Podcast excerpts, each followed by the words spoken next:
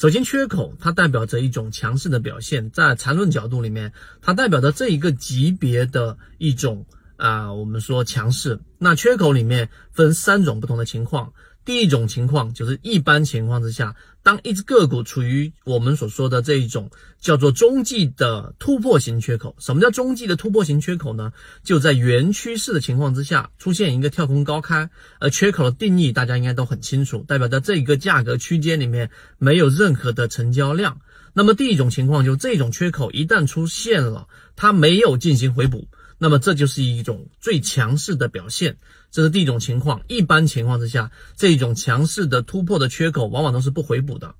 第二种情况呢，就是当我们属于例如说震荡啊，或者说是刚才我说的中继型缺口里面的相对弱势的缺口，回补概率大概是在百分之五十左右，对半。那么这种缺口里面呢，第二种情况里面，它就可以分为回补之后继续创新高，或者继续创新低，原趋势嘛。那么这种情况的缺口呢，它往往都是第二种我们说的强势，就属于平势啊，平势就是突破的这个缺口回补之后，它继续创新高。那么这一种就是我们说的平势，相对比较强势。第三点呢，就当一个原趋势的这一种走势，然后出现一个缺口之后，不再创新高或者新低。那我说的清晰一些，大家好理解，就是当一只个股处于上涨的趋势，突然间出现一个缺口，刚才我们说缺口之后回补，对吧？那么回补之后它不再创新高了，它继续的往下走，那么这种就是一种趋势性上的转折，